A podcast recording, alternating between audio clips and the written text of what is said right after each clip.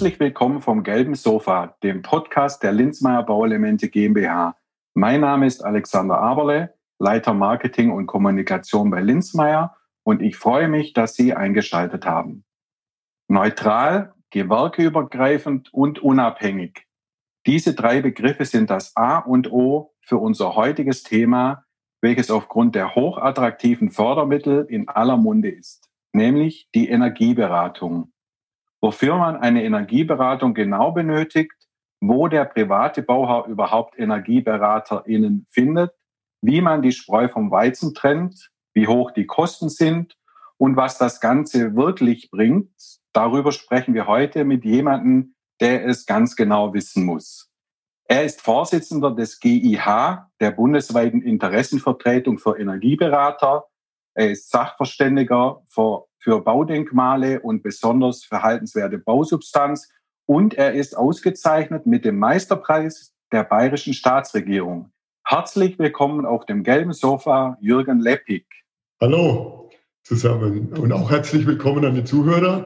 Freut mich, dass ich die Gelegenheit habe, über unseren spannenden, äh, ja leider noch nicht Beruf mal etwas zu erzählen. Genau, ja, bestimmt eine spannende Folge. Schön, dass es geklappt hat. Ich würde sagen, wir legen gleich los. Ein gelbes Sofa, zwei Personen, los geht's.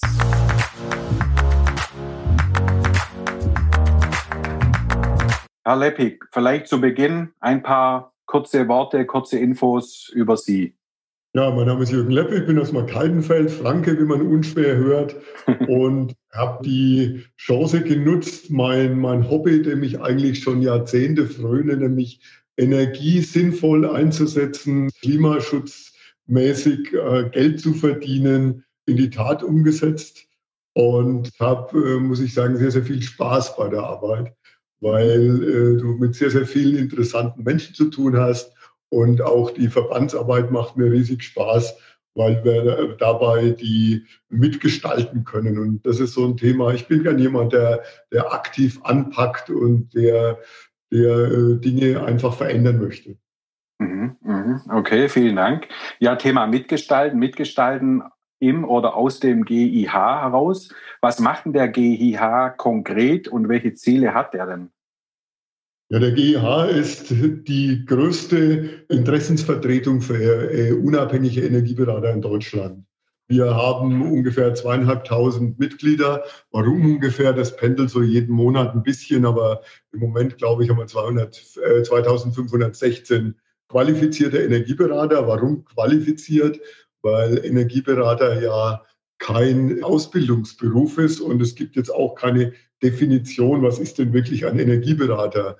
Ein Energieberater ist vom wenn man so rausschaut, jemand, der mal einen Wochenendkurs äh, besucht hat, jemand, der Strom verkauft, jemand, der Energie verkauft. Genau das sind wir nicht. Also wir sind beim EH Bundesverband Energieberater, die alle mindestens eine Ausbildung haben, die Größenordnung 200, 240 Stunden umfasst, damit sie in der Energieeffizienz-Expertenliste des Bundes eingetragen werden können, also Förderprogramme bearbeiten, wenn Sie diese Ausbildung nicht haben, können Sie bei uns nicht Mitglied werden.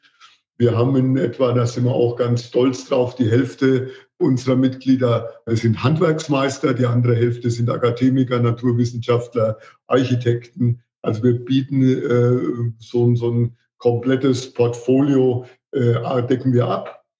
Und wir übernehmen Beratungsleistungen vom normalen Wohngebäude bis hin zu Industrieprozessen bis zum Baudenkmal, bis zu Themen, auf die wir sicher heute noch im Laufe des mhm. Sofas kommen, wie mhm. Sektorkopplung, weil heute ist ja ein Gebäude nicht mehr für sich alleine, sondern heute gibt es auch eine fahrbare Batterie äh, draußen. Also ganz spannende Dinge.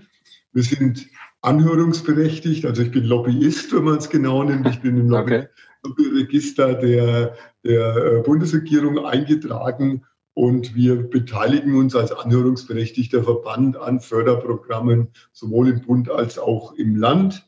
Und ja, engagieren uns natürlich als Meinungsbildner für, für die Energieberatung und setzen uns natürlich dafür ein, dass die, der Nutzen des, der Energieberatung wirklich sichtbar wird und dass wir natürlich die Qualifikation unserer Mitarbeiter, also unserer Energieberaterinnen und Energieberater, dass wir die immer weiter nach vorne treiben, weil das Thema wird immer komplexer. Also die letzten zehn Jahre, wenn ich sehe, das hat sich sehr, sehr spannend entwickelt.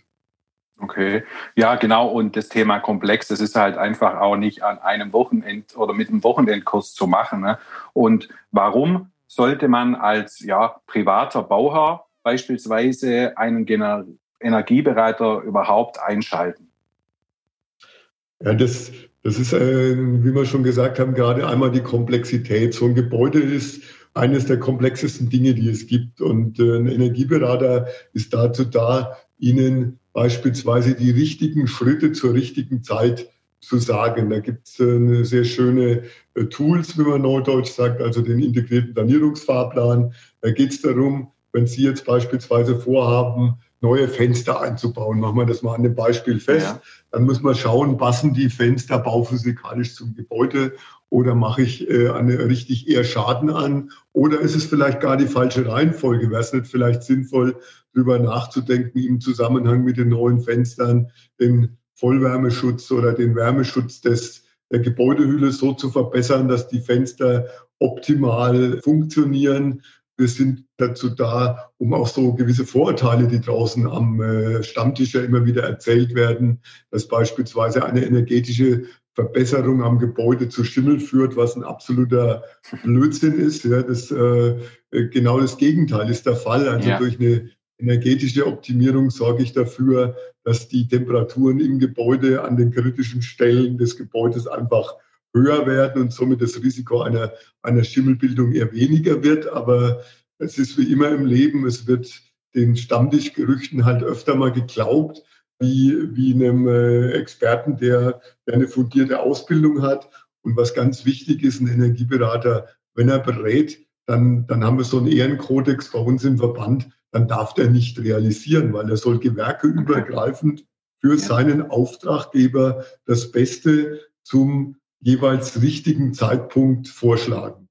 Mhm. Okay, das heißt, wenn ein Handwerker eine Energieberatung durchführt, führt er das aber nicht weiter aus. Oder also würde er es nicht weiter ausführen sollen, wenn er bei Ihnen angeschlossen ist? Genau, wenn er bei uns im Verband ja. ist und macht eine Beratung, dann darf er in, in der Umsetzung dieses Projektes nicht beteiligt sein. Machen wir es an einem Beispiel fest. Wenn jetzt äh, oder im Fernsehen kam, kamen schon öfter mal Energieberater, die auf ein Gebäude zulaufen, die jetzt, äh, ich greife jetzt einfach mal ein Gewerk Dach raus, ja, die, die von außen aufs Dach gucken, gar nicht wissen, wie ist denn die energetische Qualität, aber dann schon vorschlagen, dass ein Dach jetzt saniert werden muss, ohne dass man auf das äh, kom komplette Gebäude guckt, dass man Gewerbe, gewerkeübergreifend berät. Genau das darf bei uns nicht passieren, sondern wer Wer berät, realisiert nicht, um genau diesen Interessenskonflikt oder diese, diese äh, allein schon den Anschein, dass er sein Gewerk natürlich da besser berät oder nach vorne bringen will, um dem genau entgegenzuwirken. Weil das darf definitiv in der Beratung nicht sein. Also wie bei meiner Einleitung angesprochen, dieses, die Neutralität, gewerkeübergreifend, Unabhängigkeit, das sind eben diese, diese Schlagworte oder was heißt Schlagworte? Das ist ja, das ist die Philosophie des GIH, ne? Einfach, dass man dem Folge ja, das trägt. Ist die, das ist die DNA bei uns. Also genau. wer dagegen stößt, wird, wird richtig Ärger bei uns mit dem Verband bekommen, mhm. weil so eine, so eine Beratung, sage ich jetzt mal, in die eigene Tasche flaps formuliert, das kann nicht sein. Das darf auch nicht sein. Okay. Apropos Beratung, Sie hatten es vorher kurz angesprochen. Welche Themenfelder beraten denn die Energieberater? Also das ist, das ist ein Riesenblumenstrauß. Also wir fangen an bei Sanierungsberatungen bei Wohngebäuden, bei äh, Neubauten. Das ist ein Trend, der im Übrigen sehr, sehr zunimmt, dass man im Netzwerk mit dem Architekten, mit dem Bauherrn, mit, dem, mit, der, mit den Handwerkern schon sehr frühzeitig überlegt, wie kann ich ein, ein energieeffizientes Gebäude aufsetzen. Wir beraten Gewerbe, Gewerbe äh, und Industrie. Das geht so weit, dass wir spezielle Büros haben, die, die sich in Prozessen sehr, sehr gut auskennen. Da ist es dann auch ganz wichtig, dass man die jeweilige Branche kennt. Das, da haben wir dann wieder Spezialisten. Das, das sind zwar wenige, aber die, die richtig gut sind. Wir beraten Kommunen. Wir beraten äh, Baudenkmalsanierungen. Das ist sehr, sehr herausfordernd, weil da natürlich äh, es eher darum geht, die Optik des Gebäudes nicht zu zerstören und gleichzeitig aber Verbesserungen bezüglich der, der, des Energieverbrauchs und, und eine gleichzeitige Komforterhöhung darzustellen. Wir beraten Kommunen. Gerade haben wir so ein Thema bei uns vom Verband, was, was wirklich total aktuell ist. Äh, bei Schulen wird immer sehr, sehr das Thema Lüftung vernachlässigt. Da haben wir beispielsweise Aktionen, die wir jetzt gemeinsam mit, mit der Industrie in den Markt bringen wollen. Wie können wir es quasi verhindern, dass, dass die Schüler sich mit ähm, Covid äh, anstecken? Und auf der anderen Seite, wie können wir dann verhindern, dass ein Gebäude auskühlt? Weil die Ansätze, die im Moment draußen sind, die sind natürlich ganz, ganz pfiffig. Aber wenn ich jetzt den ganzen Tag lüfte, dann ist irgendwann so kalt, dass wir ein ganz anderes Problem in so einem Gebäude haben. Und ich kann mir nicht vorstellen, dass die Schüler da beispielsweise sehr, sehr aktiv bei der Sache sind. Und was wir als Themenfelder äh, natürlich auch beraten, sind so Themen wie, wie Sektorkopplung. Ja? Also auf der einen Seite habe ich vielleicht ein ein Industriebetrieb, der, der Prozesswärme übrig hat, die er, die er dann eigentlich runterkühlen würde. Wieso kann man dann nicht in einem Campus die jetzt wieder nutzen, wo, wenn woanders eine Wärmesenke ist, also wo dann Wärme wieder gebraucht wird? Also wir denken da schon sehr, sehr global und, und denken auch, wie will ich sagen, schon an, an morgen. Ja. Mhm. Sie sprachen gerade die Beratung an. Ähm, welche Arten der Beratung gibt es denn? Es gibt ja ja, ich nenne es mal klassische Beratung oder professionelle, da gibt es ja auch nochmal einen Unterschied. Vielleicht können Sie da auch noch was dazu erläutern. Die, sagen wir, die, die klassische Beratung oder die Energieberatung beginnt meines Erachtens da, wenn ich erstmal mal zuhöre und, und mal meinen, meinen Kunden frage, welche Ziele hat er denn? Ich mache es immer an so einem Beispiel fest. Ich halte sehr viele Vorträge natürlich in meiner Funktion und da gibt es ein, ein Ehepaar, die die wollen unbedingt sanieren. Jetzt äh, frage ich die dann, wieso wollt ihr denn sanieren? Wollt ihr verkaufen? Wollt ihr, habt ihr Kinder, die das übernehmen? Was habt ihr denn mit eurem Gebäude vor? Weil das Gebäude nach, äh, in Augenscheinnahme in so einem guten Zustand ist, dass man eigentlich mit gutem Gewissen und unter Beachtung des Wirtschaftlichkeitsgebots, das ja jeder Berater äh, beachten muss, in der jetzigen Situation keine tiefgreifenden Maßnahmen an dem Gebäude machen kann. Und auf der anderen Seite haben wir dann, wenn ich, wenn ich so aus dem Tagesgeschäft der Beratung habe, habe ich oft Kunden, die sagen, hey, ich will Erneuerbare auf, um jeden Preis, ich möchte ein energieautarkes Gebäude. Die haben wirklich vorformulierte Ziele. Da ist es natürlich relativ einfach zu beraten. Und wiederum andere muss man so eine Entscheidungsmatrix hingeben. Also wie läuft so eine Beratung ab? Als erstes mal zuhören. Dann so eine Bestandsaufnahme des, des Gebäudes oder des Produktionsprozesses und dann Möglichkeiten der Verbesserung in der richtigen Reihenfolge, dass also der Mitteleinsatz, der zur Verfügung steht, äh, optimal genutzt wird und zum richtigen Zeitpunkt eingesetzt wird. Und dann geht es noch weiter, mal zu eruieren, welche Fördermittel gibt es dann gegebenenfalls, um mal darzustellen, was muss ich denn machen? Weil es gibt ja gewisse Auslöser, wo ich dann nach dem Gebäudeenergiegesetz, das ja seit 1.11. jetzt greift, dann äh, beispielsweise, wenn ich, wenn ich am Dach eine Dachlatte runter machen muss, dann muss ich den Uber des gesamten Daches, äh, an dem ich das mache, auf Neubauniveau bringen. Das ist dann typischerweise der Moment, wo man dann äh, vorschlagen kann und sagen, überleg dir doch mal, wenn du jetzt eine Förderung machen würdest, dann musst du unwesentlich mehr an, äh, an Dämmung bringen, bekommst aber für die komplette Maßnahme, also für die Ziegel, für die, für die Dachrinne, für für äh, den Dachüberstand, der gegebenenfalls vergrößert wird,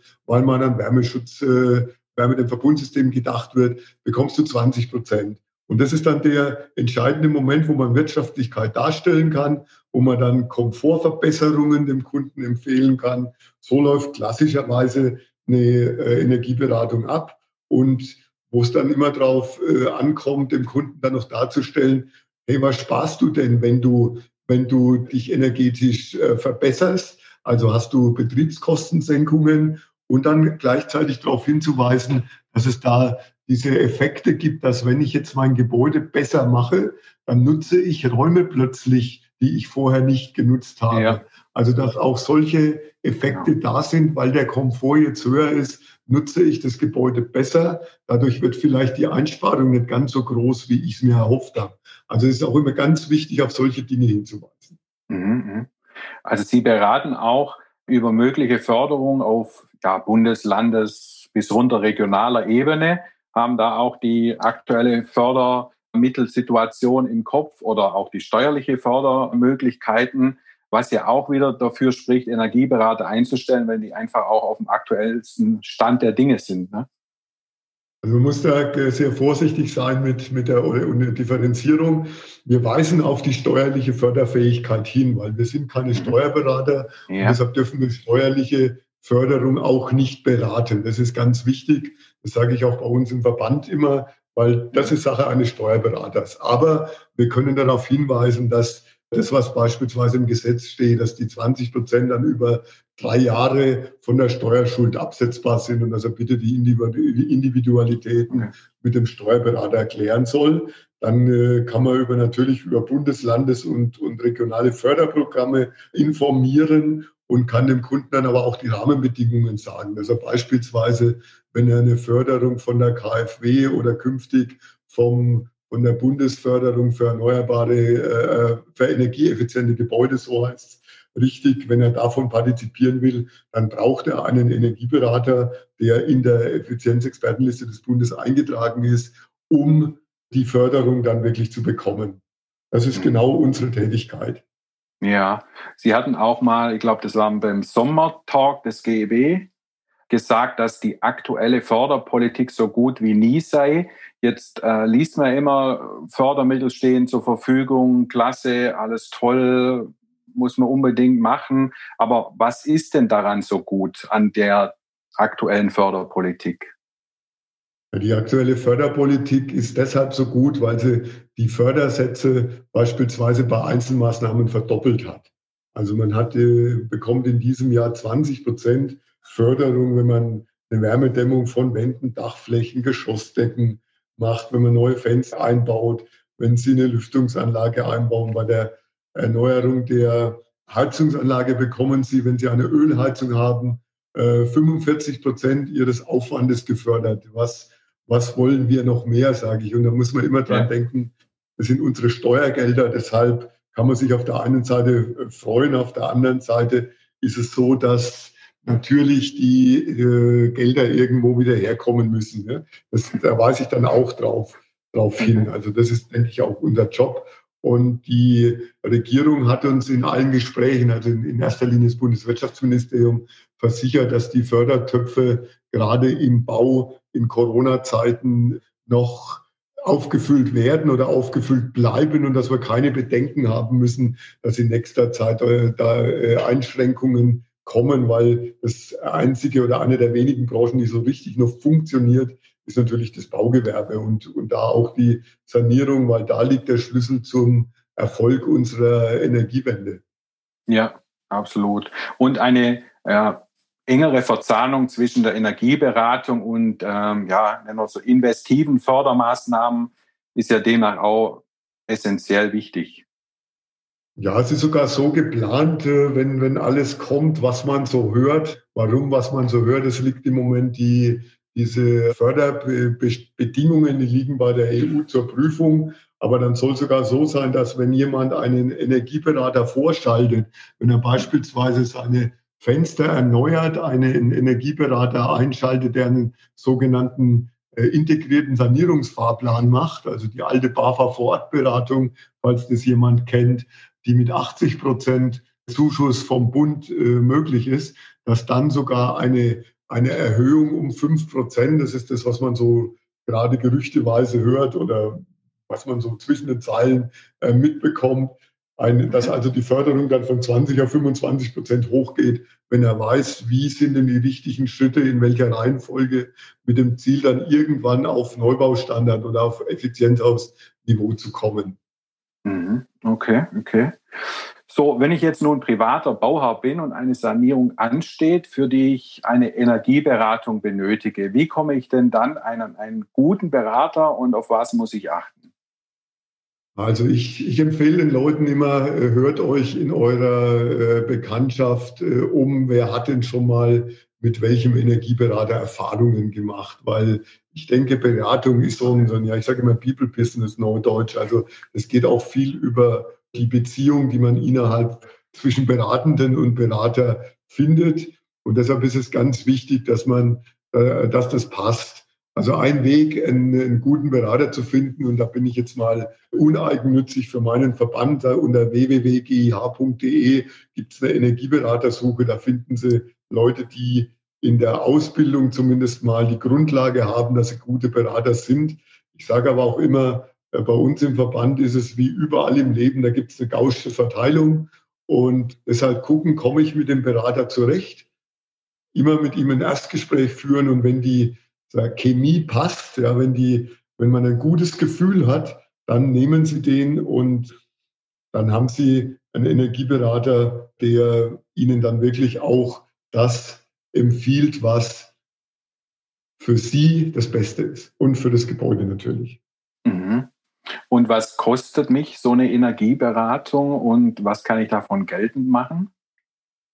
Also das ist jetzt eine, eine Frage, was kostet ein Auto? Weil eine Energieberatung, die, die fängt an jetzt, sage ich mal, bei einer, bei einer Initialberatung, die Sie Größenordnung 100, 150 Euro bekommen, wo man mal das Gebäude anguckt und mit Ihnen mal über ein paar Dinge redet, bis hin zu mehreren tausend Euro, wo Sie 50 Prozent davon wiederbekommen. Wenn es jetzt so eine umfassende Beratung ist für einen Neubau, wo beispielsweise dann eine Wärmebrückenberechnung dabei ist, wo die Heizlast ja. mit berechnet wird, wo die, die ganze Bau, Baubegleitung, also die Stichprobenkontrolle, alles dabei ist, wo die, sagen wir, eine intensive Beratung über das ganze Gebäude dabei ist. Das ist natürlich teurer, wie wenn Sie für eine Einzelmaßnahme rausgehen, aber selbst eine Einzelmaßnahme äh, um, um das mal darzustellen, Einzelmaßnahme Fenster, da kommen bis zu zehn Stunden Arbeit zusammen locker, um sowas abzuwickeln, weil du musst erst mal zum Kunden in das Gebäude aufnehmen,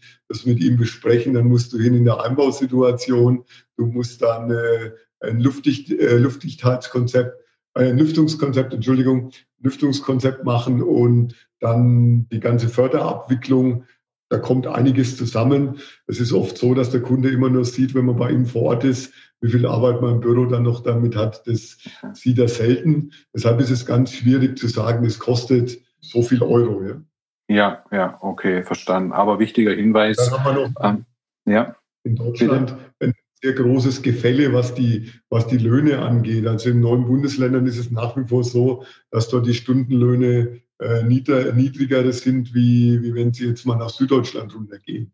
Also auch das muss man immer berücksichtigen. Okay, okay, gut. Wenn jetzt jemand sagt, okay, klingt spannend, ich interessiere mich aber dafür, dass ich vielleicht auch Energieberater werden möchte oder mir das mal anhören. Welche Voraussetzungen sollte man denn mitbringen, wenn man Energieberater werden möchte und wie lange dauert es, bis man dann letztendlich Energieberater ist oder sich Energieberater nennen darf in Ihrem Sinne?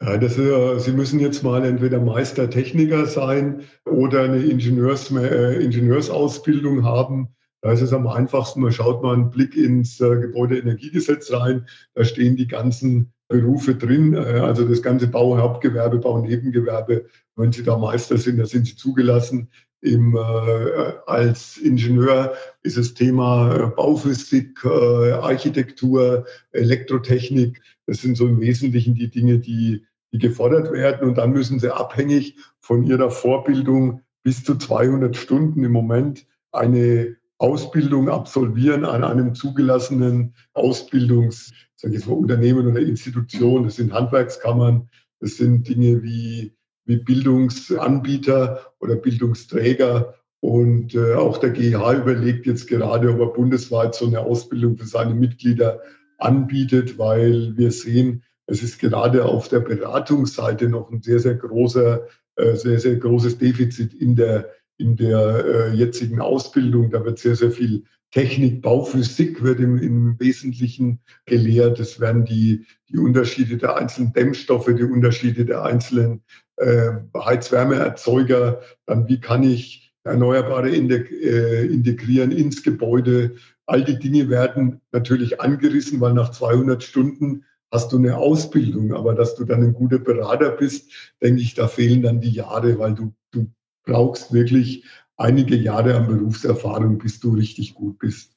Okay. Dazu ist das Thema viel, viel, viel zu komplex. Ja, okay, okay. Schön. Wenn wir Sie jetzt gerade auf dem gelben Sofa haben, möchte ich auch nochmal zum ähm, GEG wechseln. Das haben wir ja schon ein paar Mal heute angesprochen.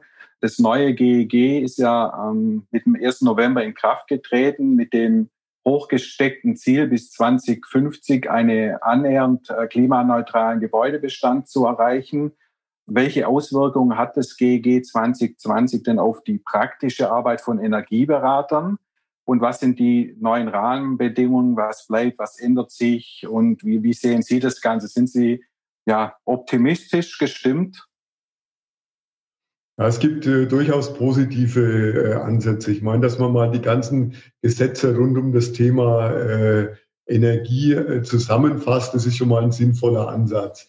Äh, was mir auch sehr gut gefällt, ist beispielsweise, dass jetzt die Handwerksmeister, also Handwerksmeister mit einer Weiterbildung zur DIN 18599, also der künftigen Norm, wie Gebäude berechnet werden, dass die zugelassen sind auch für Nichtwohngebäude. Das ist für uns ein sehr, sehr großer Schritt in die richtige Richtung, weil wir merken, dass die Anzahl der Energieberater immer mehr nachlässt. Also wenn man mal in die Energieeffizienz-Expertenliste guckt, zu Hochzeiten waren da knapp 15.000 Leute drin. Heute sind es noch zehn. Die Arbeit wird aber immer mehr.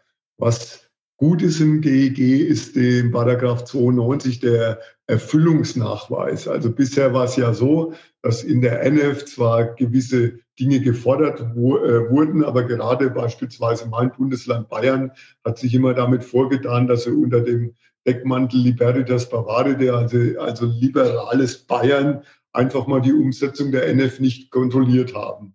Und jetzt hat ja dann der Bund reagiert und hat gesagt, ich möchte jetzt einen Erfüllungsnachweis. Da weiß heute noch keiner, wie das in den jeweiligen Ländern umgesetzt wird, weil der Erfüllung oder der Vollzug des GEGs ist Ländersache. Was mich so ein bisschen enttäuscht, ist die, ist etwas, was eigentlich jeder weiß, aber wo sich keiner richtig dran traut.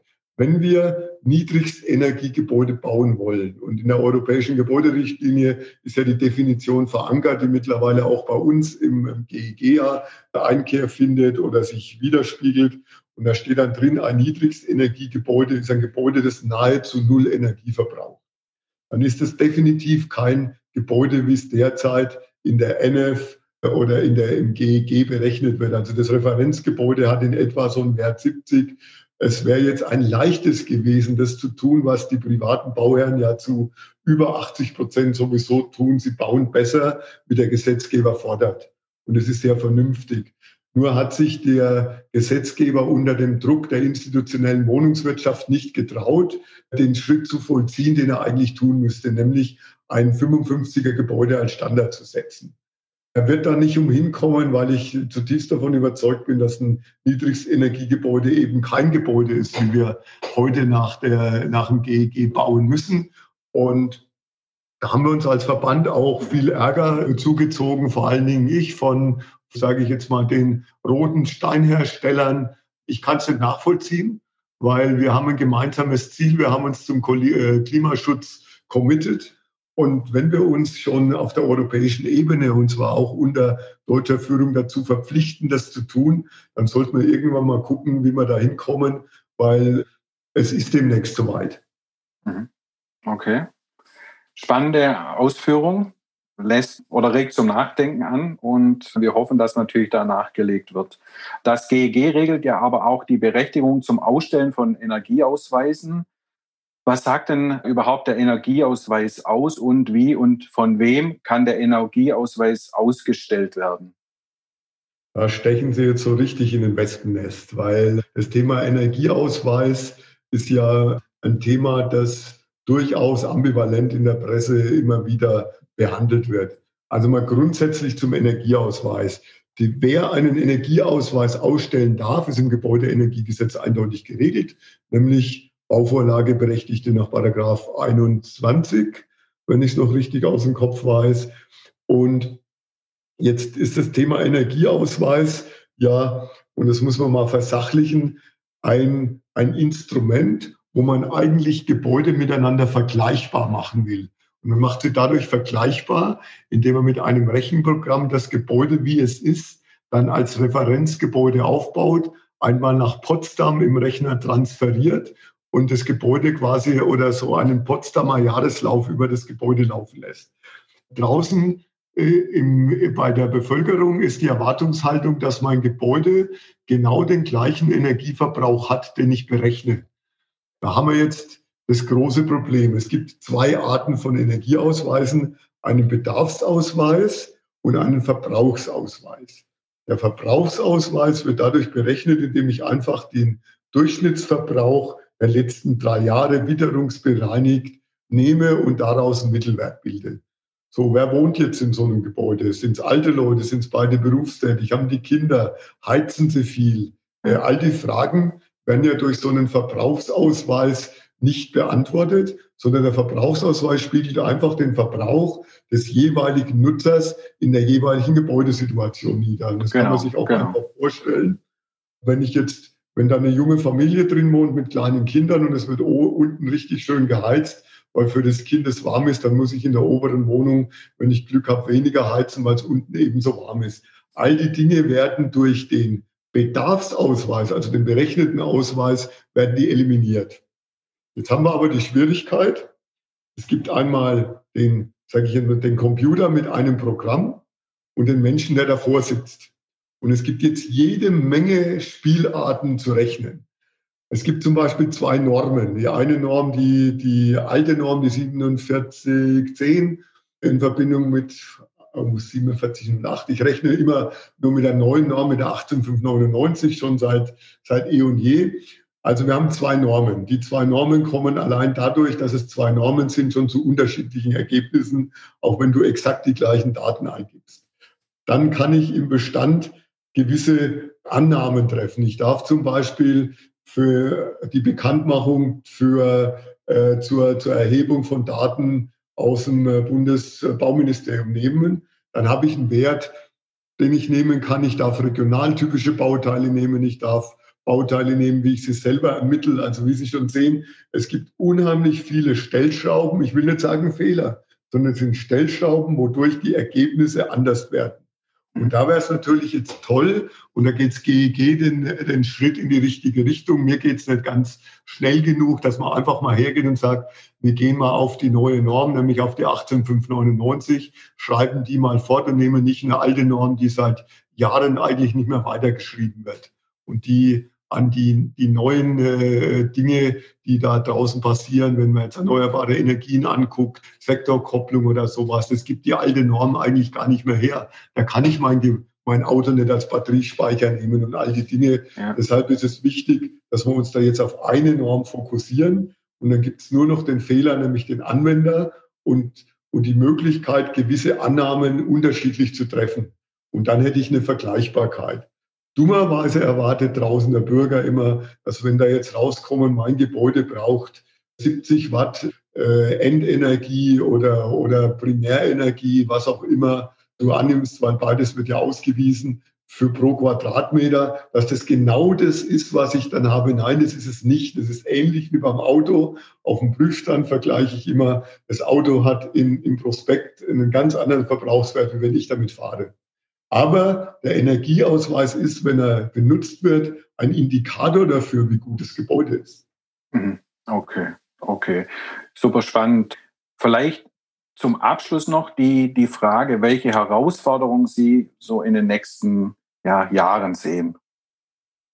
Die Herausforderung, die ich sehe, ist, die, ist das Thema Komplexität.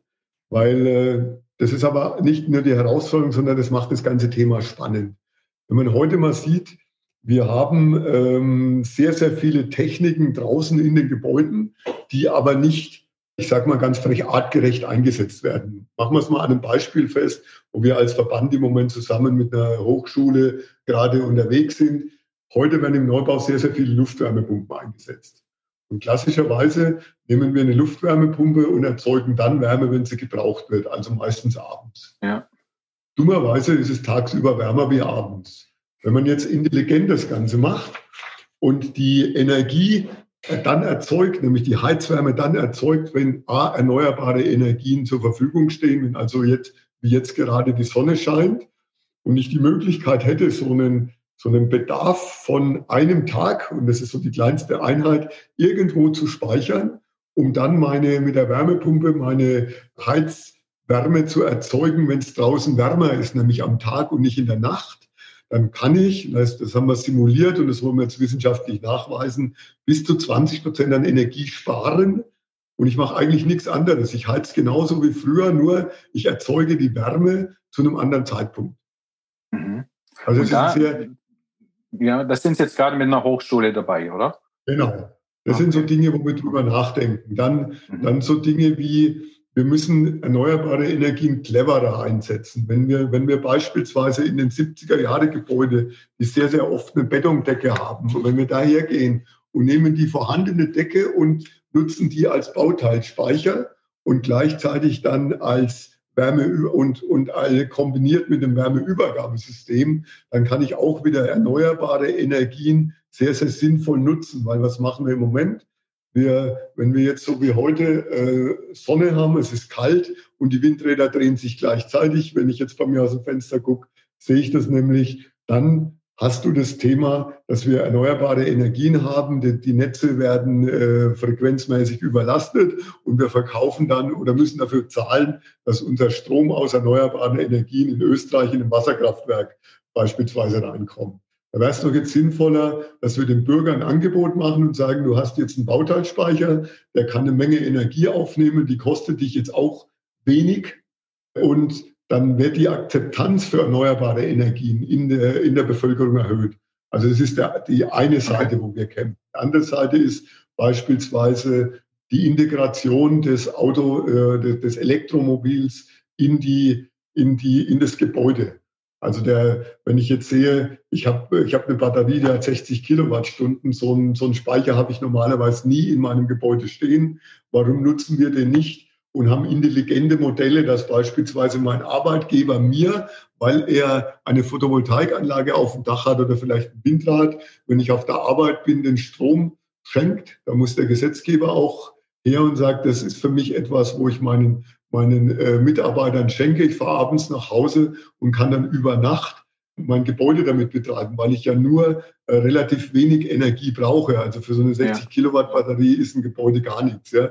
Das, mhm. ist, das ist nicht mal das Räuspern. Und äh, das sind so Dinge, wo wir, wo wir künftig drüber nachdenken müssen als, als Energieberater. Dann werden wir künftig neue Techniken erleben. Es gibt das Thema, wo drüber diskutiert wird, Wasserstoff, macht Wasserstoff in einem Gebäude Sinn?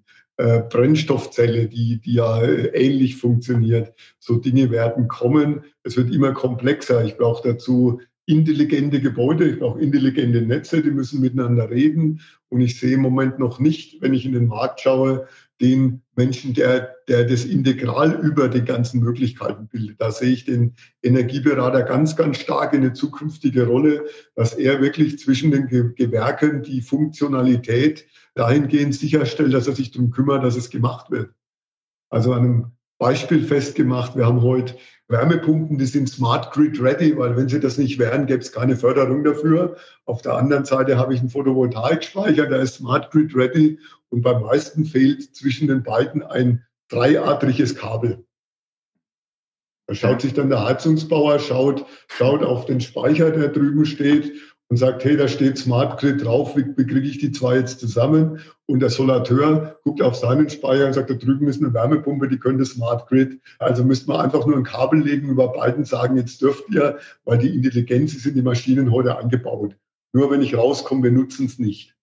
Und das sind Dinge, die, die beschäftigen mich als Energieberater. Da ist ein Riesenpotenzial, ähnlich bei Heizungen. Es kann nicht sein, dass 80 Prozent aller Heizungen so äh, eingestellt sind, wie sie das Werk verlassen. Das heißt? Das heißt ganz einfach, eine Heizung, woher weiß die Heizung, welches Wärmeübergabesystem sie hat? Also wenn die jetzt auf Werkseinstellung ist, dann muss sie meines Erachtens so eingestellt sein oder ist sie so eingestellt, dass er eine Radiatorenheizung abdecken kann, nämlich 55 Grad. Und jetzt haben wir moderne, beispielsweise Deckenheizungen, einen Riesentrend. Also wir haben heute im Flächenheizungsmarkt annähernd schon 10 Prozent Heizungen an der Decke. Warum an die Decke? Weil es für die Physik spricht und weil ich von der Decke her kühlen kann. Das sind ja. Themen, die, die muss ich als Energieberater in den Markt tragen, weil so viele Markthemmnisse da sind. Der Heizungsbauer ist kein Deckenbauer, der Heizungsbauer ist kein Trockenbauer in der Sanierung. Also muss ich mich darum kümmern, wie kriege ich ein Netzwerk zusammen, damit eine Wärmepumpe funktioniert, weil so eine Wärmepumpe beispielsweise freut sich drüber, wenn die nur 28 oder 30 Grad Volllauftemperatur hat. Mit einer Fußbodenheizung brauche ich mehr, weil ich den Estrich aufwärmen muss. Also das sind alles, das ist Beratungskompetenz, die wir vor Kunde vermitteln müssen. Und dadurch ja. bringen wir dann mit der vorhandenen Technik, ohne große, ohne große, sage ich jetzt mal, Spinnereien oder übertriebene Technik, bringen wir eine Wirkungsgraderhöhung in den Markt und, und somit eine CO2-Reduzierung. Okay. Also das waren jetzt so viele Punkte, da könnte man ja eine eigene Folge schon draus machen. Ich sehe schon, also viele Herausforderungen oder ja, besser gesagt, viele Möglichkeiten zur Verbesserung. Und ich glaube, ja, positiv, Sie sind ja rast- und ruhelos, in Anführungszeichen zum Glück. Ne? Da haben Sie noch ja. äh, viel zu tun, viele Aufgaben, viele spannende Aufgaben. Wie gesagt, ich glaube, da müssen wir uns nochmal zu einer zweiten Folge auf dem Sofa treffen. Ich fand die Themen extrem spannend. Vielen Dank, Herr Leppig. Liebe Zuhörerinnen, wir hoffen, dass wir Ihnen mit dieser Folge die Energieberatung näher bringen konnten, offene Fragen beantwortet und deutlich gemacht haben, wie wichtig die Energieberatung ist. Sollten Sie im Nachgang noch Fragen haben oder Anmerkungen zur Energieberatung, Fördermittel oder anderen Themen, schreiben Sie uns gerne an podcast.linzmeier.de. Die E-Mail-Adresse sowie weitere Links wie beispielsweise die des GIH finden Sie auch in den Show Notes. Herzlichen Dank, dass Sie uns zugehört haben und ein großes Dankeschön auch natürlich an Sie, Herr Leppig, für Ihre Zeit, für Ihre wertvolle Ausführungen. Die nächste Podcast-Folge gibt es in zwei Wochen. Bis dahin Ihnen allen alles Gute und vor allem bleiben Sie gesund. Tschüss. Tschüss.